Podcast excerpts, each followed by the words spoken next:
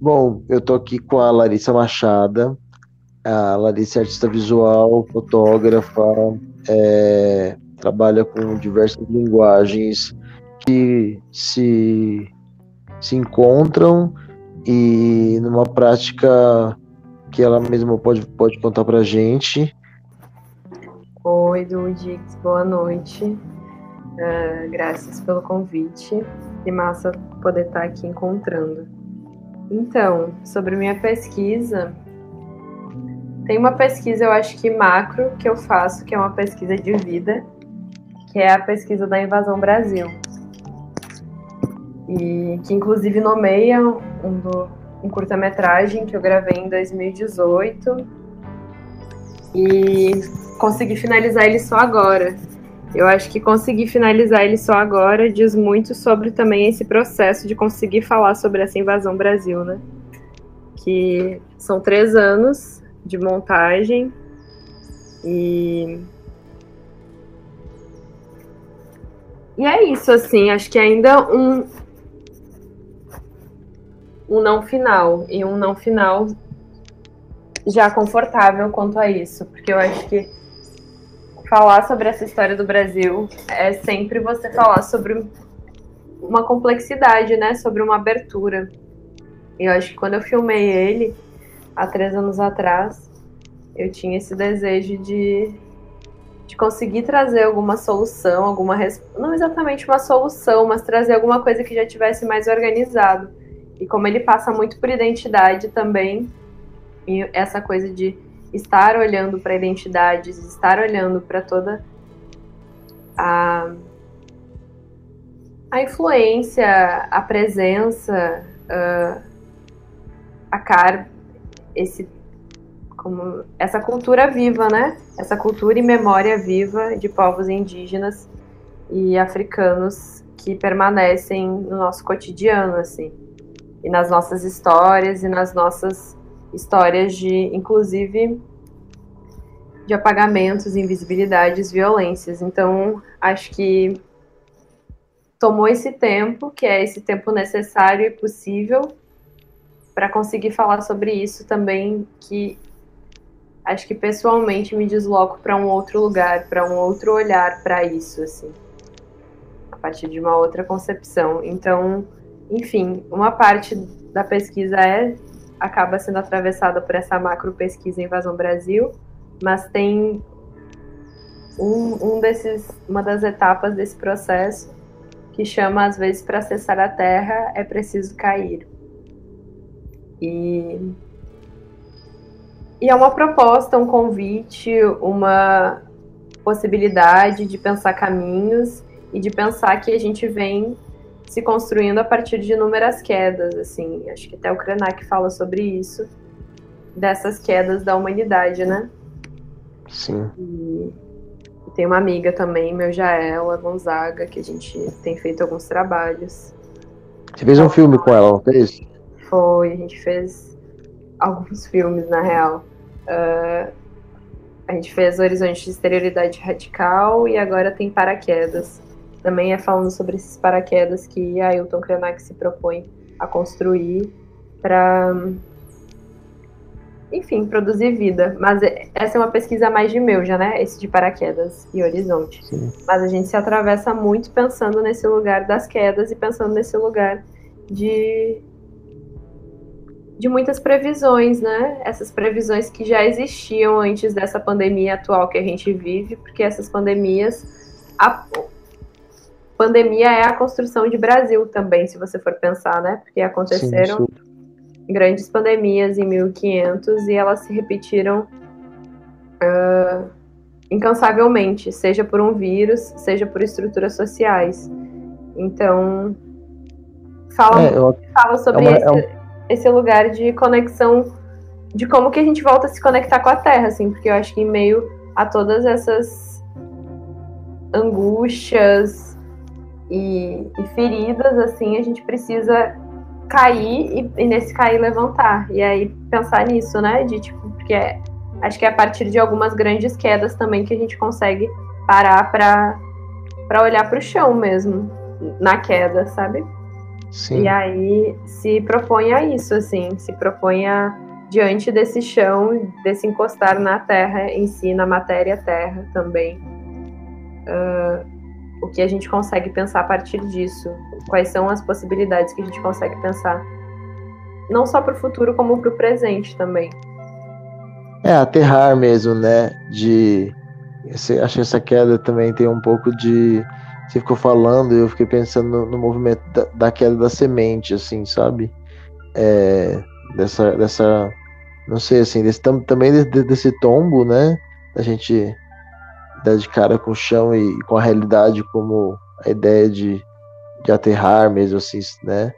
Mas também de, desse, dessa queda de uma semente que vai vir a ser, né? Também projeta um futuro aí, né? Um, um, um possível levante. É, e aí, eu queria que você contasse um pouco sobre sua conexão é, você teve uma experiência com, com aulas para né, aldeados e eu queria que você falasse um pouco da sua relação com os povos indígenas, assim, também acho que isso se dá é, da sua vivência também na Bahia, né? Você pode compartilhar um pouco com a gente? Sim. Foi na verdade, já se dava desde lá do Rio Grande do Sul, que quando eu comecei no jornalismo, né? Comecei no jornalismo, depois fiz dois anos de sociais e, e fui para outros caminhos.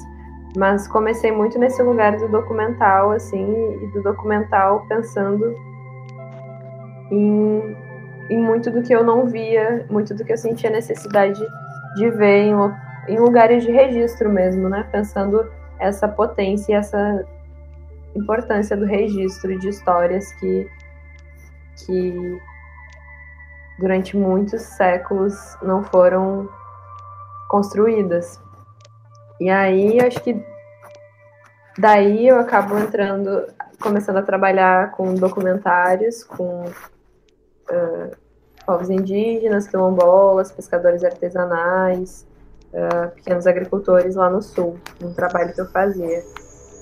Foi quando eu conheci os guaranis, os caigangues, os charruas, e muito nesse lugar também, assim, eu entro muito aprendendo, porque acho que já existia essa consciência de pensar sobre essas contranarrativas, mas ao mesmo tempo eu tinha 21 anos, eu acho. Então, ainda era um lugar de estar tá muito trocando, assim. E conhecendo, né? Entendendo a luta em si, a luta indígena. Uh, mas sempre, e sempre muito embasada nesse, nessa questão da terra mesmo. E aí foi isso. Acho que muito também uh, construindo esse pensamento de que no, no sul do país não, não são só brancos, né? Que é uma uhum. coisa que doidamente, assim, loucamente, a gente tem essa, esse imaginário em, em Brasil e mesmo lá, em muitos lugares que eu acabava circulando com esse documentário, escolas, uh, exibições do cinema mesmo, as pessoas saíam e, e perguntavam, mas isso é aqui mesmo? Porque aqui não tem isso. Isso é na capital, porque tem algum, várias aldeias, tem algumas que são dentro da capital mesmo e outras ao redor. É igual a Campo Grande. Sim. É, é isso, né? Igual no Brasil é, total. inteiro, assim. Isso existe, né?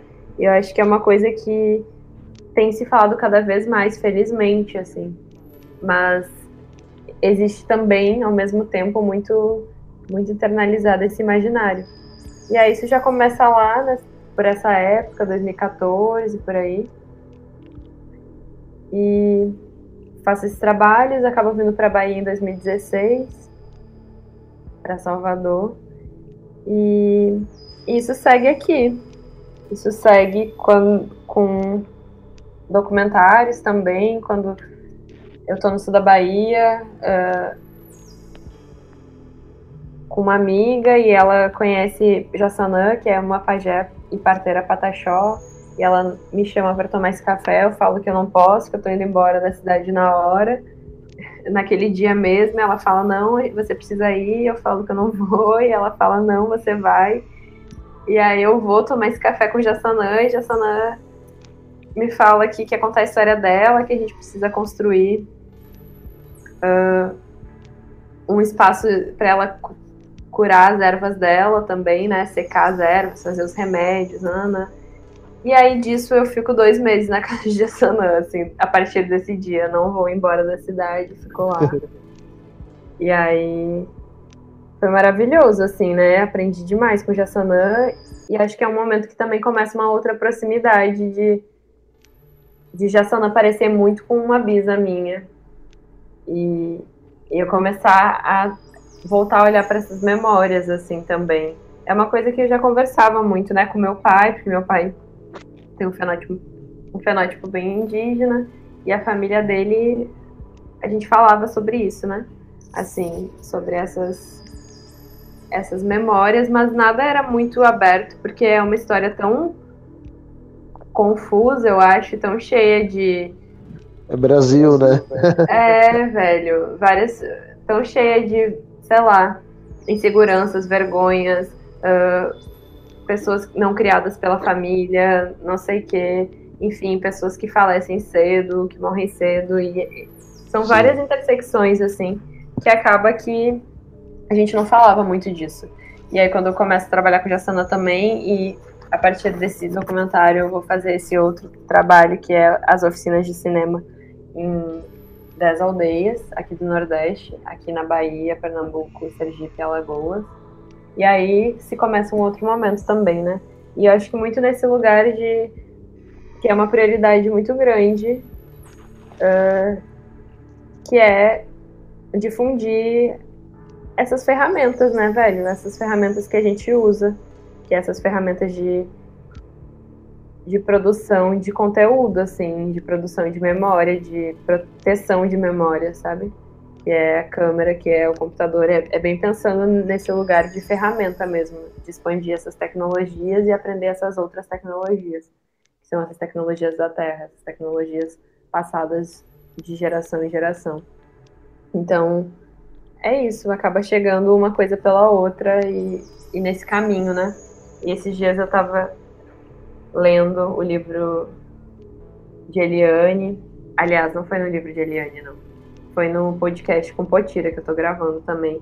E ela fala muito sobre esse lugar do caminho, assim, né? De as coisas terem acabado chegando num lugar que ela precisava estar, porque ela precisava voltar a olhar, porque Potira também não nasceu na aldeia, ela nasce aqui próximo a Salvador. E ela começa no direito e ela começa a pesquisar e defender as questões indígenas mesmo, e isso vai se aproximando ela de da própria história da família dela. E hoje, enfim, ela é uma ativista da rede de mulheres indígenas e e tem Ai, peraí, só um pouquinho que eu tô tentando acender um, um com o computador na mão. Eu ouvi esse podcast. É, muito legal.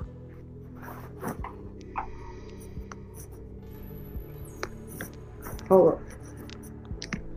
Então, eu vi esse podcast e você tem gravado outros podcasts também? Tenho. Iam ser cinco podcasts, acho que pelo tempo eu vou gravar quatro agora e vou seguir gravando depois, né? Legal. É, e aí uma coisa que eu, que eu, li, assim, a gente vai ler nessas bios de apresentação, né, de tentando de alguma maneira é, colocar em palavras né, o que a gente vem fazendo na vida, assim. E aí uma coisa que me chamou bastante atenção é quando, quando aparece povos da rua. É, e aí me veio uma figura de uma, de uma, pessoa, assim, que é o Jaime Figura. É, você te conhece o Jaime? Você tem alguma, né?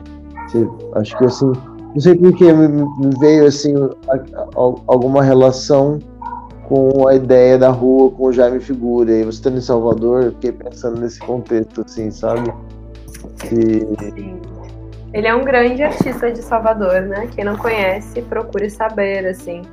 Acho que ele permeia muito o imaginário de muitas amigas minhas e amigos que cresceram em Salvador e que tiveram essa presença na infância ao passar pelo centro da cidade tudo mais. Mas não tenho relação com ele, assim. Sei um pouco por cima do trabalho dele.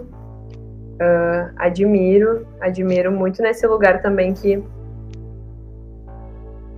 ele realmente veste aquela roupa e está na rua, né? Então Sim. ele tá realmente na, na, constância, assim, no dia a dia, nos 365 dias do ano. Então, o que significa estar, ser essa entidade pela, pelas ruas da cidade durante todo esse tempo, né? Mas eu não tenho uma relação com ele, não, não também não sou, não conheço profundamente o trabalho dele, acho incrível, assim. Quando eu cheguei em Salvador, foi uma coisa que é, mas eu, eu acho que o Jaime suscita alguma coisa é, nesse campo do, do rito é, que e também né, né, na rua, né, como como espaço de trânsito, assim também, que eu também observando o seu trabalho, é, principalmente acho que uma das fotos que que saiu na divulgação do pivô, que é um, um, com umas embalagens de plástico, é, me suscita um, um, um, um, rito, assim, de alguma maneira. É, é isso, um, uma insurreição da, do, do, espaço da rua, do movimento, da coisa. Até quando você está ali num, num contexto é, do rio, por exemplo, você está num canal de fluxo, sabe? E aí eu fiquei imaginando assim que é, você teria o Jaime como uma, uma possível referência, alguma coisa assim, sabe? É, até por estar em Salvador nesse momento, assim. Sim. Acho é, que... na verdade eu não tenho tanta essa proximidade, então acho que acaba sendo uma coisa que eu vou conhecendo depois, sabe? Mas eu Sim. acho que ele é, talvez ele seja a referência das minhas referências. Assim, em relação a tem muitas muitas manas aqui de Salvador que tem um trabalho incrível, assim, das monstras, que acredito que você até conhece. Sim. Que é Malaíca, que é Kayakan, uh, Bomba Negra, essa galera toda, Shankar. São pessoas que eu fui conhecendo ao chegar aqui, mas e que eu admiro muito o trabalho e acho que são pessoas assim que são marcantes uh, nessa história, nessa cena artística de Salvador. Mas essas coisas que acabaram, essa imagem, por exemplo, acho que foram muito. Começou muito num lugar de trazer para o corpo, assim, experimentações. E quando eu cheguei aqui em Salvador, eu vestia muito mais do que agora, que é mais pensado, que acaba acontecendo para fotografias específicas e eu tiro, e também porque a gente está em pandemia e acaba não circulando muito com essas. circulando na rua em si, né? Sim. Mas acabou se tornando muito mais uma coisa de criar para a fotografia, assim. Mas quando eu cheguei, e antes de pensar isso num lugar de arte em si, era muito uma gastação mesmo, assim. Desde antes, em Porto Alegre, eu gostava de vestir roupas e sair pra rua, porque eu gostava de ver qual era a interação que ia rolar a partir daquilo. Era um, era um, um desconforto muito mais interessante do que sair Sim, com uma roupa qualquer, até porque em Porto Alegre as cores são muito mais neutras, uh, variantes de preto, cinza, especialmente no inverno, né? Muito frio. E aí foi isso, assim. Nessa época eu comecei um pouco antes de vir para Salvador, teve uma época que eu só vestia laranja por alguns meses e que surgiu bem nessa onda de estar tá cansada de ver o cinza e o que, que o cinza significava, né, também dessa, dessa apatia e desse lugar de que que sensações que as cores me traziam, assim, naquela Sim. época, né? Isso é 2016, antes de morar aqui. Hoje as cores são muito presentes em, em qualquer ida no mercadinho, assim. E acho que antes também, de outra forma, mas em relação a isso, assim, desse desconfortar mesmo o caminho, sabe? Sim. E aí foi isso, assim, comecei muito a fazer, vestir essas roupas, essas roupas de com saco de feira, com coisa de plástico, com pano de prato. era especialmente, na verdade, pano de prato que eu vestia e saco de feira. E aí, foi isso. Ia se criando uma outra relação também. Eu dava uma oficina nessa época, num CAPS aqui, que era com a galera louca, e que eles se dizem assim, né? Se diziam assim. E era Sim. muito maravilhoso, assim, porque a gente se encontrava na rua e, tipo, era uma coisa muito. Sei lá, velho, várias sabedorias, assim, dessa galera que essa sociedade linear e racional e, e enfim, normatizante, ela não se permite se expandir, né? E tinha encontros maravilhosos com manas quando, quando eu tava montada, entre aspas, e elas estavam vivendo suas vidas e a gente ficava gastando um pouco e cada um ia pro seu lado. Então, acho que começa mais nesse lugar de desejo de experimentar e de viver, de viver a vida mesmo, de interagir, sabe? Sair aqui com estar qualquer... mundano. Oi? Estar no mundo, assim, estar mundano, né? É, eu não sei, assim. As interações de... da rua, né, gente? Você se propõe essas interações, assim. Faz, enfim, muita saudade, muita saudade. Saudades da rua, nossa, demais. É, me reconheço bastante, sim, nesse, nesses lugares, assim, de, de, de criar uma imagem que é, distorce um pouco né, a realidade ali naquele cotidiano, naquelas repetições, é, em várias circunstâncias, assim, em Mato Grosso do Sul, em São Paulo, é, enfim, fiz um, alguns, alguns rodejãs que né? E outras manas também que sei que vão, vão fazendo isso pelo Brasil todo, assim. É, e aí, acho depois. Teve uma época, né, também que a gente estava experimentando muita coisa, assim, que acho que meio que se difundiu esse lugar da. Sim. que podem chamar de performance ou de se montar, não sei, mas de trazer isso pro corpo, né? Essa experimentação. Foi maravilhosa, assim, acho que cada acho um que... depois seguiu pro seu caminho, assim um, acho que rolou uma explosão, assim, e aí cada um realmente foi, tipo, criando ramos e coisas para cada raiz no ar, enfim, para cada lado, assim, cada um conseguiu é, esmiuçar uma, uma identidade, uma, uma coisa assim, porque realmente, assim, dá para perceber o momento em que, de alguma, alguma forma, isso tem um, um ponto de ebulição, sabe? Uhum. É, humanas realmente assumiram seus, as suas potências físicas e suas impressões do mundo e como registrar isso e como, enfim, é de uma. E aí eu queria que você falasse assim, um pouco dessas referências suas, tanto referências dessas manas que estão no agora, como se você quiser falar alguém mais, sei lá, é, ancestral também. É isso. E eu acho que esse lugar do povo da rua também que você perguntou, eu acabei não respondendo. As pessoas associam a essas entidades, eu acho que a presença delas é inquestionável. Uh, mas é também dessa, desse encantamento da rua, né? Desses encontros da rua. O que acontece no momento que você interfere nessa trajetória cotidiana, que você interage com as pessoas, e isso acontecia muito, essas interações uh, imprevisíveis mesmo, e que eram muito potentes, assim, muito, muito criadoras de espaços de liberdade. Hoje mesmo estava falando sobre isso com com o Léo, que eu estava entrevistando no podcast, como que a gente constrói esses espaços de liberdade. Eu acho que eu sentia muito esses espaços de liberdade se construindo, porque eles não estavam ambicionando ser nada antes deles virarem o que hoje eu tenho feito mais nesse lugar da foto performance, que era muito num lugar de experimentar mesmo, e eu não tinha nem filmava, nem fotografava isso muitas vezes, né? Uhum. Era mais essa coisa de sair mesmo, interagir e viver, estar vivendo naquela plataforma, naquela, naquela plataforma não, naquela, naquele ambiente. Então, eu fico pensando bastante nisso também, que às vezes que as coisas, claro, né, elas vão tomando uma forma necessária também para ser esse lugar de trabalho, esse lugar de, de retorno, de circulação, de sustentação mesmo econômica mas que é, tinha uma graça naquela época que era muito específica também, que era esse lugar de de estar tá experimentando mesmo, de estar tá vivendo assim, de estar tá gastando com as amigas, de sair para tomar cerveja, voltar, e ficar gastando na rua, inventando o mundo, sabe? Inventando o mundo, sei bem. Saudade. Muita saudade de viver isso livremente. É, Mas aí me conta, então, dessas referências dessas pessoas também desse presente, tanto acho que uma memória, mas também é, umas referências que estão do nosso lado, assim. Sim.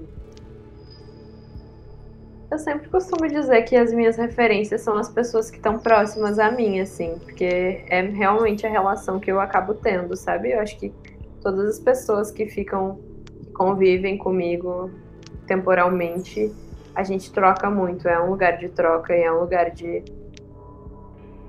de construção mesmo, constante, né? Hoje eu tenho trocado, criado muito com o Vitor Mota, com Mosca, com com Tuzi, com, com Meuja, que eu já falei, com essas pessoas, assim, com Raíza Rosados, que está em Invasão Brasil. São pessoas que eu, com Karina das Oliveiras, que na verdade a gente não tem um trabalho juntos, mas a gente conversa sobre essas questões há muito tempo, assim, essas questões que acabam chegando nesse lugar de uma performance, mas que antes disso elas são muita ideação, né? Então, acho que são muitas essas referências assim, e são referências, e existem também essas referências mesmo familiares, assim, de coisas que eu escutava da minha avó, da minha bisa, da minha mãe, do meu pai, enfim. Uh, símbolos, coisas que, que se costumava fazer, né?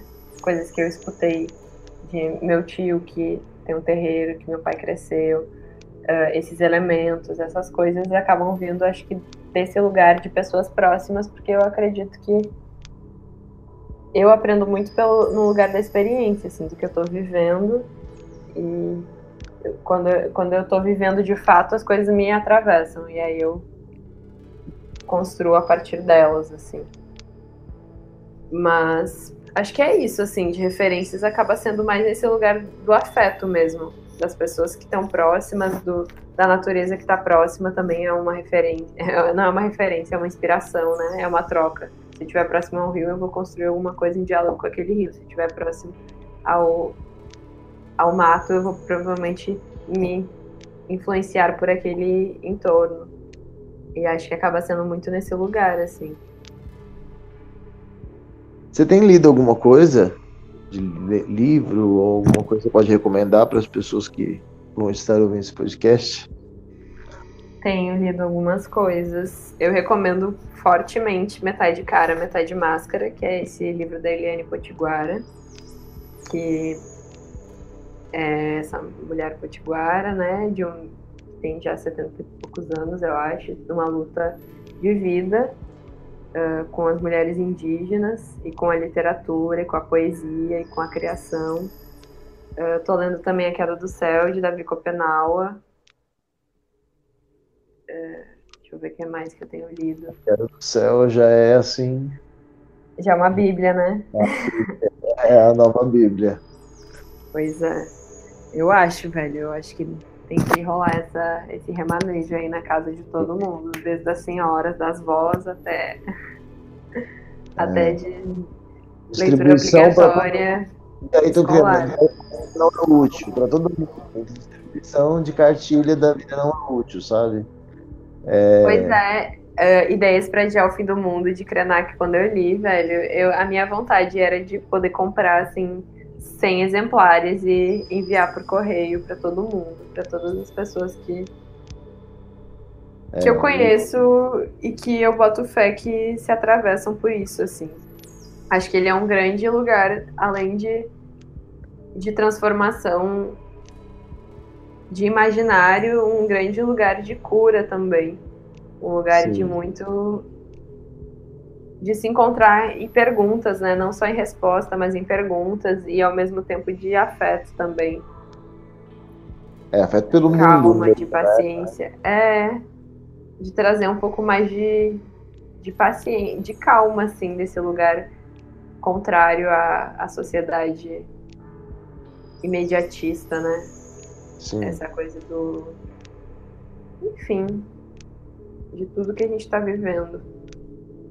E aí, uma coisa que eu também lembro, assim, que eu acho que a gente já até comentou sobre isso em outra ocasião, e é sobre esse acúmulo das imagens, assim, ainda mais nesse momento que a gente está é, o dia todo se relacionando com produtivos, na tela. Tem um cansaço, né? Assim, tipo, ao mesmo tempo que é, a gente está nessa produção de imagem, é, é, é um questionamento intensamente sobre que imagens são essas, né? É, acho que não só as, as nossas, mas as do que estão no mundo, assim, que imagens estão sendo produzidas, né? Queria que você falasse um pouco sobre isso.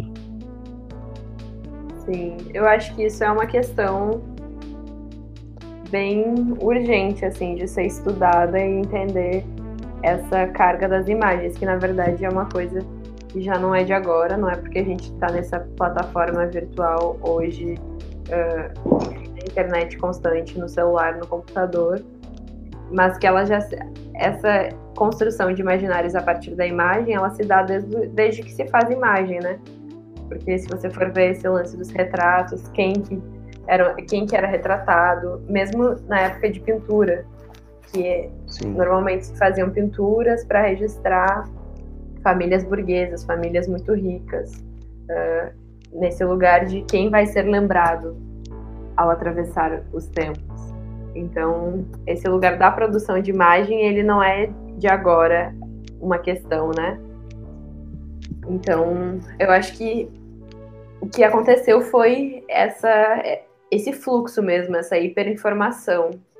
E, e é uma coisa que o ano passado, com essa acentuação da internet mesmo, das nossas relações a partir dessa virtualidade, que a gente se debruça um pouco sobre, né? E, inclusive tem estudos neurocientíficos de que essa, esse fluxo de informação disseminado da internet ele deteriora o cérebro em um nível físico, que é destruindo as conexões, circuitos cerebrais, uh, responsáveis pela capacidade de analisar e processar as informações. Então, Sim é a gente se dar conta e pensar que existem resultados, né? Resultados a longo prazo também. Que Eu vi uma outra pesquisa que falava que a concentração nos últimos cinco anos baixou de 13% para 8%, o que é a concentração de um peixe beta. Gente. É.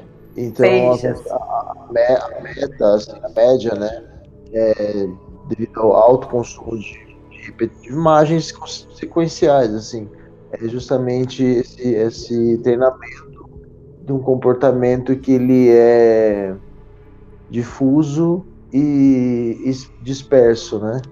Então é um, é um comportamento que não consegue ter um, uma, um foco ele é totalmente facilmente distraível.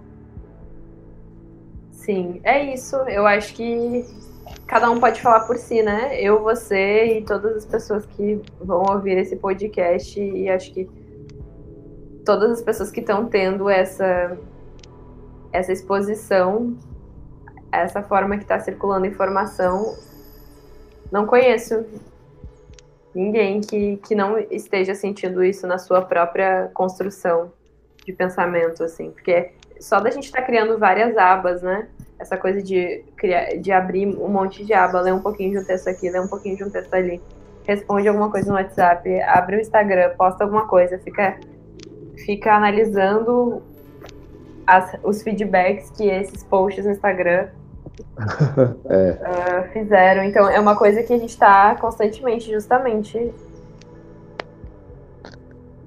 poroso a todas essas informações, assim. Então, eu acho que realmente é muito barril, é muito barril, a gente, a gente precisa ter muita atenção a essa exposição. E acho que são coisas que a gente ainda, mesmo falando sobre, só vai dar-se conta, só vai conseguir observar a, o reflexo disso daqui para um pouco mais para frente, né? As próprias crianças, assim, você vê os meus sobrinhos, eles entram para dentro de um tablet se deixar, porque a criança ela faz o que o adulto faz sem filtro, né? Então eles ficam realmente, se não chamar para comer, se não praticamente tirar o tablet da mão para se alimentarem, eles não saem, assim. Então, e é uma coisa que se, se deixar a gente também acaba fazendo. Muitas vezes eu fico pensando nisso, que eu tô reclamando deles e passo o dia inteiro trabalhando, assim. Então, como fazer isso de uma forma saudável. Eu acho que isso também faz parte de um processo, mas aí já é outro assunto, né? Um processo de de precarização assim do, do nosso trabalho assim, né, enquanto artistas, nesse lugar de que a gente precisa ficar o tempo todo criando, inventando coisas, postando, imaginando, construindo projetos, aplicando projetos para que a gente consiga estar tá sobrevivendo assim, né, se sustentando. Então, isso cria essa relação. Se eu tivesse talvez um trabalho que fosse uma coisa mais oito, que eu não gostaria, né, necessariamente de ter essas oito horas diárias, mas que eu conseguisse iniciar ele em dado momento, terminar às seis da tarde e dali por diante já não pegar mais nada, provavelmente eu teria uma outra relação, assim. Então, acho que também é pensar nesses paralelos do que que gera isso. Mas em relação à própria virtualidade que a gente estava falando dessas desses reflexos na memória, na neurocientificamente, tem esse lance da memória também, né? De transferir as funções para as máquinas, assim. As máquinas são minha memória. Tá?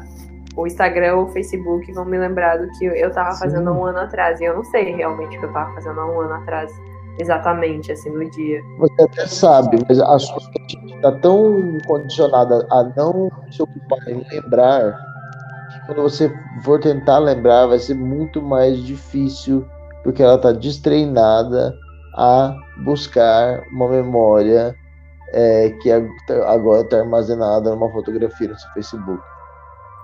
Sim.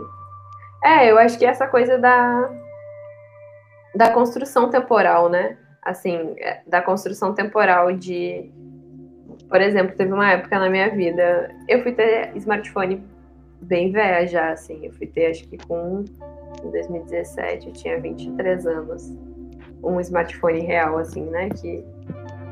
Enfim, um smartphone, antes eu tinha um outro celularzinho. Sim. E.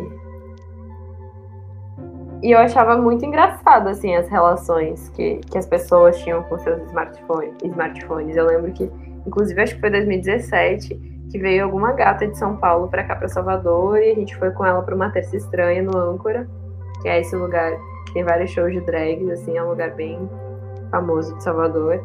E essa pessoa, essa pessoa, né, de São Paulo falou: "Nossa, velho, se fosse São Paulo, todo mundo ia estar tá com seus celulares apontando para esse show e, e, gravando tudo, fazendo várias fotos. E vocês, eu fiquei passada que ninguém fez isso ao longo do show inteiro. E eu fiquei meio assim, gata, a gente, sei lá, acho que a maioria nem tem um smartphone assim que, que faz sentido estar fazendo registro.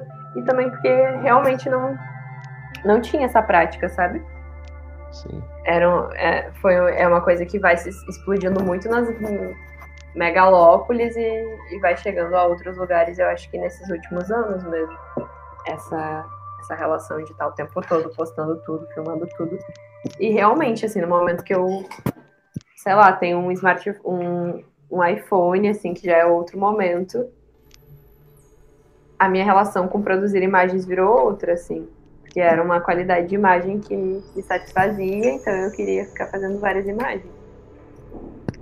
E aí depois eu passo por esse momento de processar o que eu estava fazendo e paro, sabe? Acho que é essa coisa tanto de ter acesso à ferramenta quanto os tempos mesmo, né? Esses tempos muito Sim. que vão se acelerando cada vez mais. É, eu, eu acho que a sociedade ela virou um momento da, da, da, vida privada virou vida pública e isso né, acabou se tornando uma rotina das megalópolis, das cidades, que agora está cada vez mais expandindo. Assim, né? Aquele livro Sociedade do Cansaço, é, ele fala bastante sobre isso, assim, sobre como que a gente também é, se relaciona com o dispositivo de uma maneira que a gente nunca trabalhou tanto na gente está trabalhando agora. Então, uhum. é muito louco como a gente, a gente condiciona uma vida produtiva é, constante através da possibilidade de fazer alguma coisa, né? Justamente porque, de alguma maneira, a gente se vê nessa lógica da rodinha do capital rodando, né? É, e aí acho que é achar saídas de, de como evitar esse, essa outra ficção, né, de alguma maneira, assim, acho que uma representação da, da realidade também a todo instante é, é um desafio que a gente tem que, vai, vai ter que enfrentar nos próximos anos, como você bem disse. Ah, eu acho que é isso, Larissa. É, gostei pra caramba da conversa.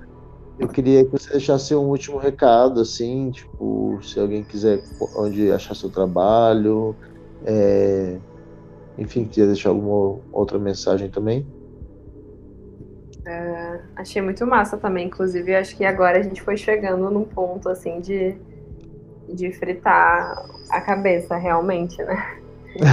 Total. Da, da imagem, do fluxo, do tempo, porque eu acho que pensar o tempo atravessa todas essas coisas que a gente tem, que a gente falou desde o início da conversa, assim, desde a produção, e isso é uma coisa que acho que inclusive a gente conversou em uma, um dos dias da residência, né, de como nós, enquanto produtores de imagem, artistas produtores de imagem, eu e você especialmente, que trabalhamos com essas visualidades mesmo, que muito perpassam fotografia, audiovisual também, como a gente chega uma hora que exaure dessa produção, de estar tá recebendo tanto que você já não tem mais o que devolver, o que você não quer mais corroborar com essa, com essa situação, né?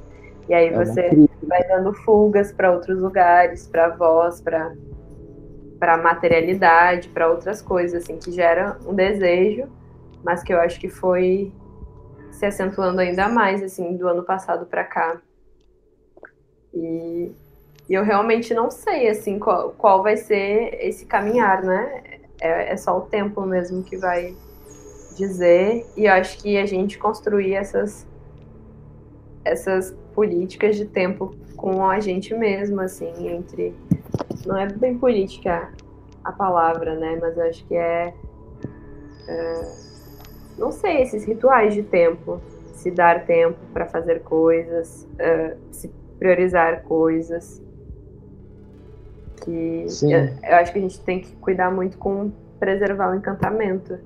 E quando você às vezes tem um excesso de informação, você perde o encantamento, né? É, total. É, eu acho que a gente, como criador de imagem, mas não só isso, é, tudo que envolve é, a magia de algum momento que vale ele ser registrado, vale ele ser é, é, sentido mesmo, vivido de fato, assim, de, de corpo presente da situação, sabe? É, eu acho que cada vez mais entender quais são as necessidades dos momentos e, e se eles são de fato é, elencáveis mesmo, ou se, se eles são também de um âmbito de um, uma sensibilidade outra, assim, sabe? Eu fico muito pensando nisso, assim. Às vezes um registro também, qual a missão desse registro, é, se às vezes ele não é no âmbito, ele não precisa vir a ser público também, sabe? Tipo, pensando um pouco sobre essas trocas e essas, essas coisas que às vezes se dão nesses, nesses campos do privado também. Sim. É, eu fiquei pensando agora que eu acho que é uma coisa que eu, inclusive, assim que acabar esse momento de isolamento físico, ou que ele se transformar, enfim, eu gostaria de poder construir essas experiências, sabe? Construir vivências com pessoas, assim. E que essas experiências, elas impedissem, sei lá, tipo, pedir realmente para as pessoas não fotografarem, não filmarem, porque eu acho que acaba acontecendo uma outra entrega, sabe? E, e como, mas enfim, nessa estrutura que a gente está vivendo agora, nessa camada, acho que é tentar manter mesmo, manter essa magia. Não sei como era para você, como as coisas se transformaram e tudo mais, mas eu escrevia muito mais antes, assim, agora eu retomei esse hábito de novo de escrever em papel, mas fiquei um tempo sem escrever e antes de ter um smartphone eu tinha realmente um caderninho, assim, de, de poesia, de escrever coisas, e aí aconteceu esse trânsito para a imagem, que eu já fazia, mas eram fotografias muito mais num ritmo analógico, porém digital, assim, aquela coisa de pensar uma foto e fazer aquela foto e não ficar se apegando a fazer 500 fotos para uma dar certo, sabe? Era fazer uma foto e aquela uma foto tinha sua significação. Então, enfim, pensar realmente nessas estruturas de como alimentar esses lugares, né? Sim. Acho que é isso, gente. Eu não tenho mais muito. Assim, teria muito o que falar. Tô adorando a conversa. Mas também a gente. Eu acho que é isso mesmo. Porque agora pensando, você falou sobre a quantidade de, de fotografias, né? E eu fiquei pensando que também, eu acho que, só para a gente finalizar assim, essa conversa, é, é, é também a relação de, da gente lidar. Acho que a gente está olhando para essas fotografias também é, com essas imagens, né? acho que não só fotografias no modo geral, é, porque também tem a, a questão do vídeo aí, uhum. que é, é, o tempo de, é o tempo de lidar com essas imagens também, com essas, com essas representações todas, com essas memórias todas, sabe? Eu acho que isso é, é uma necessidade também que acho que a gente volta no começo dessa conversa, assim, sobre não haver um apagamento das coisas. Uhum. E também não, não haver um atropelamento, sabe? Onde, tipo, há um mundo de imagens que a gente não consegue nem de fato absorver elas. Sim. Sim. Bom, Larissa, eu queria te agradecer, então, mais uma vez, é, pelo seu tempo. E aí, é, é só, acho que para te achar é jogar Larissa Machada foi a primeira coisa que eu fiz foi jogar no Google. Mas se você tiver algum site, algum link que você queira indicar, ou rede social. Eu tenho um cargo que é cargocollective.com.br Larissa Machada, que tem minhas, um pouco do portfólio online. E tem o Instagram também, que é Larissa Machada, também com Y. E graças também, Dudes. Foi ótima conversa. Valeu, então. Mais. Beijos, tchau, tchau.